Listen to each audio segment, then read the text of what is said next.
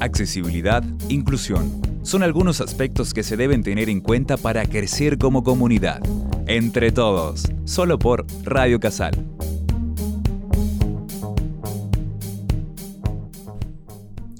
Hola, muy bienvenidos a otro programa de Entre Todos. ¿Cómo estás, Alejandra? Hola, Sandra. Muy, bien. Un hermoso día, espectacular. Espectacular. Hoy eh, estamos junto a la profe Alejandra Ibáñez y quien les habla, Sandra González, y vamos a compartir eh, el programa de hoy con eh, Guillermo Esteban, que él es el coordinador de la Comisión de Diseño Universal y de Accesibilidad del COPAIPA. Pero antes de charlar con Guillermo, vamos a, a escuchar las palabras de la Madre Teresa del día de hoy. Alejandra, ¿te parece?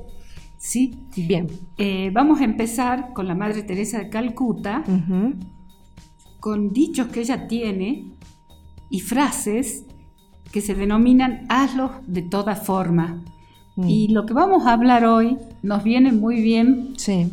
por lo que transitamos diariamente, por las actividades que tenemos. Sí. Hazlo de toda forma. A menudo la gente es irrazonable, ilógica y egocéntrica perdónalos de todas formas.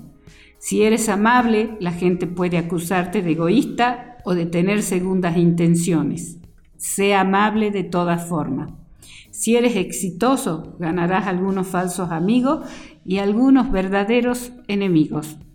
Ten éxito de todas formas. Si eres honesto y franco, la gente puede engañarte. Sé honesto y franco de todas formas. Lo que tardas años en construir, alguien puede destruirlo en un instante. Construye de todas formas. Si encuentras serenidad y felicidad, pueden tener celos. Sé feliz de todas formas. El bien que haces hoy a menudo será olvidado mañana. Haz el bien de todas formas. Da al mundo lo mejor que tienes y puede que jamás sea suficiente. Da al mundo lo mejor que tenga de todas formas. Verás, el análisis final es entre tú y Dios. Nunca será entre tú y ellos, de todas formas. La alegría es oración, fuerza y amor. Dios ama a quien da con alegría. La mejor forma de demostrar nuestra gratitud hacia Dios y la gente es aceptar todo con alegría. Ay, qué hermoso. La verdad que sí, nos viene, nos viene de 10 Alejandra porque uno en el transitar del, trabajo, de, la ciudad donde estamos, siempre no se presenta esas situaciones un poco molestas y uno enseguida se enoja, ¿no? Y, por ahí esa amabilidad la deja de lado. Y nos tiende a, deprimirse, a decaer. Y a tratar mal. Y esa fuerza, bueno, con la Madre Teresa de Calcuta mm. vamos a seguir sus dichos porque nos da fuerza y nos ayuda a vivir con toda eh, la fuerza que nos transmite. Sí. Bueno, y ahora vamos a pasar a un gran amigo, a un excelente profesional como es Guillermo Esteban. Muy bienvenido, Guillermo, ¿cómo está? Hola, muy buenos días. Un saludo cordial para ustedes y a los radioescuchas. Bien, muy amable por, por invitar. No, muchas gracias a usted por estar acá entre nosotras y entre el mm. público, ¿no es cierto?, que nos escucha. Así que vamos a, charlar un poco, Guillermo, si le parece, sobre eh, esta mm, área en donde usted está este, en la actualidad, ¿no? Como coordinador de la Comisión de, Diseño Universal y Accesibilidad del, COPAIPA. Eh, me gustaría si nos puede comentar de qué se trata esta área, eh, cuáles son las actividades este, que vienen desarrollando, ¿no es cierto? Y sí, Guillo, es importante que nos comentes, eh, inclusive el hacer de esta comisión, qué mm. tema tan importante. contra la realidad que nos topamos, que nosotros tenemos eh, muchas personas que han sido entrevistadas en la radio y el hecho de ver que eh, se sienten presos domiciliarios por el estado de nuestras calles, de nuestra ciudad.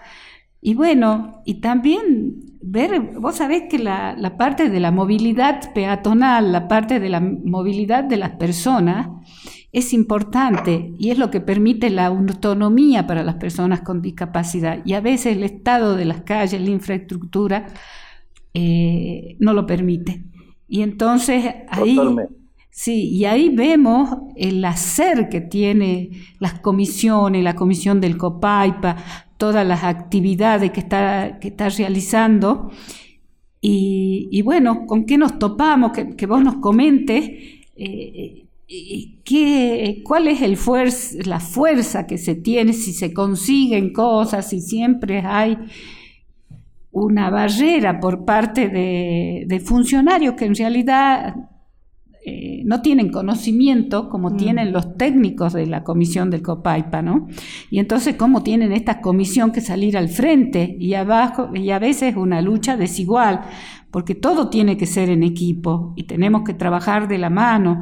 Entonces, bueno, Guillo, nosotros queremos que vos nos cuentes la experiencia que se pasa en la comisión.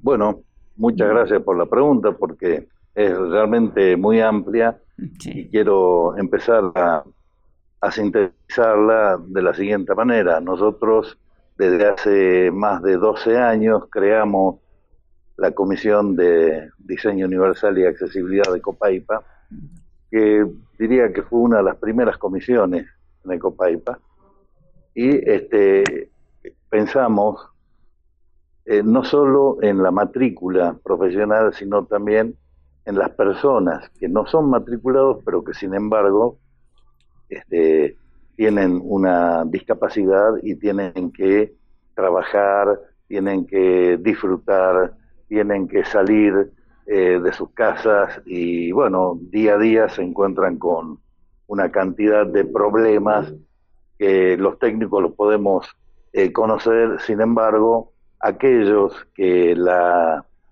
la, trabajan día a día este, se tienen que acostumbrar a una situación que para ellos es normal, sin embargo, este, tienen esta eh, discapacidad, esta eh, disfunción y la tienen que llevar adelante todos los días. Entonces, ¿qué mejor manera de empezar a ver este, en el otro, en el que la vive, eh, la, mejor manera de actuar? Nosotros creemos que desde la convención de, diseño, la convención de las personas con discapacidad, que este, fue puesta en vigencia a partir del 2008 en Argentina, ahí este, hay dos artículos que claramente hablan sobre el concepto de diseño universal y accesibilidad universal. Entonces, ya desde el vamos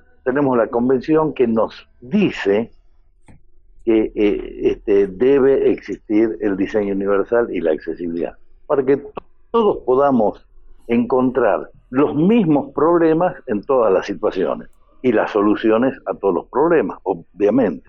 Entonces, desde esta comisión, que empieza hace 12 años aproximadamente, este, empezamos a eh, trabajar sobre el tema específico de la capacitación. Nosotros creemos que la capacitación, la educación, puede erradicar varios inconvenientes, porque bueno, con Alejandra, Alejandra que es docente universitaria, debe ser la única universidad este, de Argentina que tiene una materia electiva y que prontamente será una materia de la currícula. Sí, todos esperamos eso. sí, no, pero ya son varias las universidades que tienen, sí. Bueno, yo, eh, yo si son este, privadas puede ser, no, no así públicas. Entonces, lo que nosotros creemos que debemos hacer es que eh, en la currícula de la universidad pública exista esta, este, este elemento, esta, esta disciplina. ya es una disciplina universitaria, no se trata de una disciplina este, eh, común y corriente, ya, ya debe ser una disciplina universitaria. Y dentro de la comisión también creemos, porque Alejandra dijo que Todas estas cuestiones se dirimen en, la parte política. También creemos que debe existir una ley provincial que diga que antes de que una licitación salga a la calle, tenga el estudio, eh, la, verificación este, profesional eh, para que esa se cumpla con las instancias que nosotros pregonamos desde hace tantos años. Por eso vemos que el Estado provincial es el que incumple o es de los que mayores eh, son los incumplidores de las leyes que nosotros tanto pregonamos. será por será por este no conocimiento, será porque todas, eh, a ver, eh, al tener el AutoCAD al servicio, el AutoCAD ustedes saben que se digitaliza por capas. Entonces, estas capas se, se van incumpliendo desde la primera obra hasta la última obra que salen eh, a construir. Entonces, si no se tiene en cuenta las instancias que desde hace mucho tiempo pregonamos, estas capas van a seguir siendo este, inaccesibles. Creo que ese es, en, en una pequeña síntesis, lo que desde la comisión pregonamos. Primero, la capacitación, porque creemos que la educación es la que puede llegar a hacer un cambio de, de la cabeza fundamentalmente. Perfecto, Guillo. Y creemos que también habría que agregar las campañas de concientización, porque lo que notamos que la población necesita tomar conciencia de esto y la población tiene que salir a, pedir lo que necesita, ¿no? Es la sociedad la que tiene que salir y tiene que trabajar con el Estado, tiene que trabajar en forma conjunta con el Estado. Nosotros lo que notamos es que hay una gran grieta, todo es grieta, ¿no? Bueno, hay una gran grieta porque a veces el Estado, el Estado provincial, el Estado, está en otras tareas, pero no está en las necesidades. Se cortó la comunicación. Ah, se cortó. Bueno, bueno, ahora, ahí, perfecto. Ahora, te escucho. Perfecto. Entonces, hablábamos que entre la sociedad que requiere estas, estas necesidades que son básicas y primarias, porque es lo que permite la autonomía a la persona de discapacidad para tener igualdad de oportunidades, son tres. Nosotros consideramos que son tres. La accesibilidad del diseño universal está compuesta por tres factores, por tres elementos de la accesibilidad. La accesibilidad física, la accesibilidad cognitiva y la accesibilidad sensorial. Cuando tenemos estos tres componentes, no parcialmente, sino los tres componentes, hablamos de diseño universal y hablamos de accesibilidad universal. Y a veces notamos que se rompe, se rompe esta cadena, se, se trabajan, cuando salimos a la calle vemos que se trabajan con elementos de accesibilidad mal puestos, que producen accidentes. Eh, Guillo, vos sabes muy bien, porque trabajas todo en el tema de seguridad, que accesibilidad es seguridad y seguridad es accesibilidad. ¿Qué opinas vos de las esferas redondas que producen eh, accidentes? Claro. Eh, los volardos, bueno, este, no es un volardo. Yo tengo en esos famosos volardos. Ustedes saben que las peatonales eh, se empezaron a construir en la época de eh, el gobernador Juan Carlos Romero, ya de hace unos cuantos años.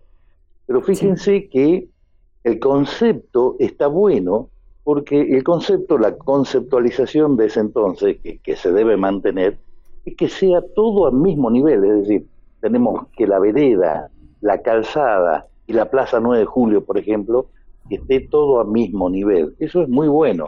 Es que así es. que pusieron, sí.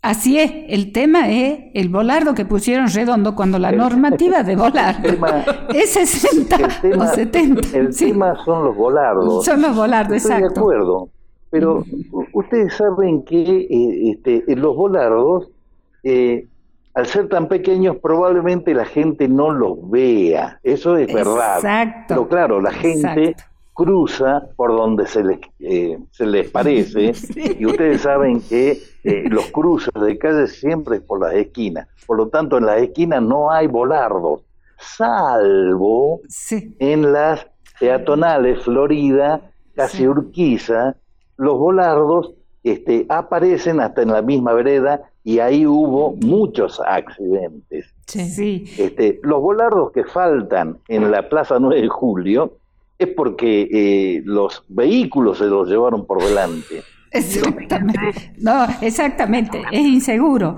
Pero para evitar eso... Más altos, mm. probablemente la gente los pueda ver. Exacto, y tiene una normativa. A los hechos me remito. Sí. Se pusieron, vamos a, poner entre comillas, los volardos en las bicisendas porque ustedes vieron que además de los elementos separadores del cemento, que son terriblemente este, eh, malos, han puesto elementos eh, de, eh, de visualización, sobre todo de iluminación. Sin embargo, estos, estos elementos son altos y lo mismo la gente se los lleva por delante. Entonces depende mucho de este, eh, el conocimiento, la educación. Hay que hacer y demostrar. Exacto. Eh, entonces, estos volardos no es que estén mal porque en el mundo se replican estos volardos. El problema es que nosotros no estamos acostumbrados a que existan. Estos elementos universales, pero son petizos. Pero digamos que en el mundo existen estos elementos. No están mal, sucede que nosotros estamos mal. Sí, los, los, volardos son una necesidad y en el mundo se cumplen las normativas de realización de volardo. Tienen una medida, tienen una medida de 90 centímetros a 1,10. En algunos casos pueden llegar hasta 70 como mínimo. Y la normativa también dice, la tiene la Argentina, es que la parte de arriba sea fluorescente o con luz que sean veíble. Entonces, un poco lo que, lo que nosotros notamos, Guillo, es que no tenemos cumplimiento de las normativas.